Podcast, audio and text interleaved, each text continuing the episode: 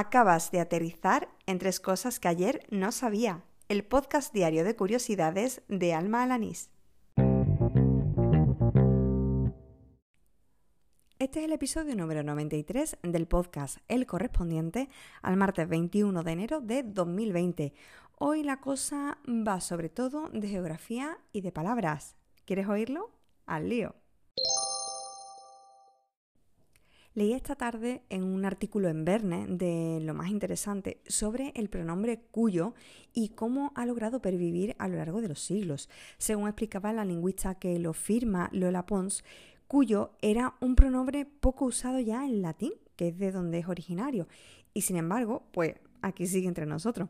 Lo más curioso es que poniendo como ejemplos palabras que sí han quedado en el camino, estaba el vocablo pescudar yo nunca lo había oído, así que me fui rauda y veloz al diccionario de la RAE para descubrir qué significa averiguar o preguntar. Pensé que tendría alguna relación con la palabra pesquisa, pero no, este sustantivo está vinculado al verbo pesquerir o perquerir, que significa investigar algo con cuidado y diligencia. En la comunidad de Sin Oficina han compartido una herramienta llamada Anvaca que yo no sé si alguna vez le daré uso, pero me ha resultado de lo más llamativa. Se trata de una web que te genera mapas de ciudades totalmente libres de información. Es decir, se ven trazadas las calles, avenidas, incluso los caminos y carreteras y por supuesto los módulos de vivienda.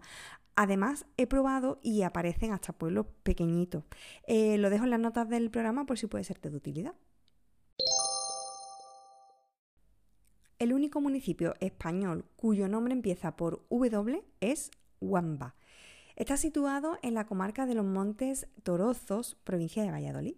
Ha sido gracias a Javier Jiménez, conocido en Twitter como Dronte, que he sabido no solo de su existencia, sino un poco de su historia y patrimonio, porque toma su nombre del, del, rey visigodo que gobernó la península entre el 672 y el 680 de nuestra era, tras Recesvinto. Entre el batisterio y la capilla de la iglesia de Santa María, que está ubicada en esa localidad, en Guasma, se conservan más de 3.000 restos óseos. Dejaré el hilo de Dronte donde cuenta todas estas curiosidades. Y aquí termina el episodio número 93 de Tres Cosas que ayer no sabía, el del martes 21 de enero de 2020. Gracias por seguirme, por oír diaria, semanalmente o como tú prefieras estos episodios. Gracias también si eres una de las personas que ha dejado algún comentario, review, valoración en las distintas plataformas de podcasting, sobre todo en iVoox y en Apple Podcast. Y si no lo has hecho, porque sepa que estás a tiempo, que esto solo te va a llevar un minutito. Por cierto, como comenté ayer, además de a través de la red social Twitter, bueno, como vengo diciendo los 92 capítulos previos. Ahora también puedes contactar conmigo si quieres a través de Telegram. Tanto en, ese, en esa aplicación de mensajería como en la red social, el usuario es el mismo, es arroba almajefi.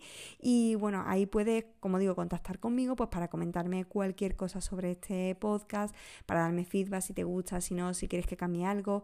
Em, y por supuesto también pues para comentarme alguna curiosidad o algún dato que no sepa y así poderlo incluir en estos diarios. Nada más, te espero mañana miércoles. Hala, con Dios.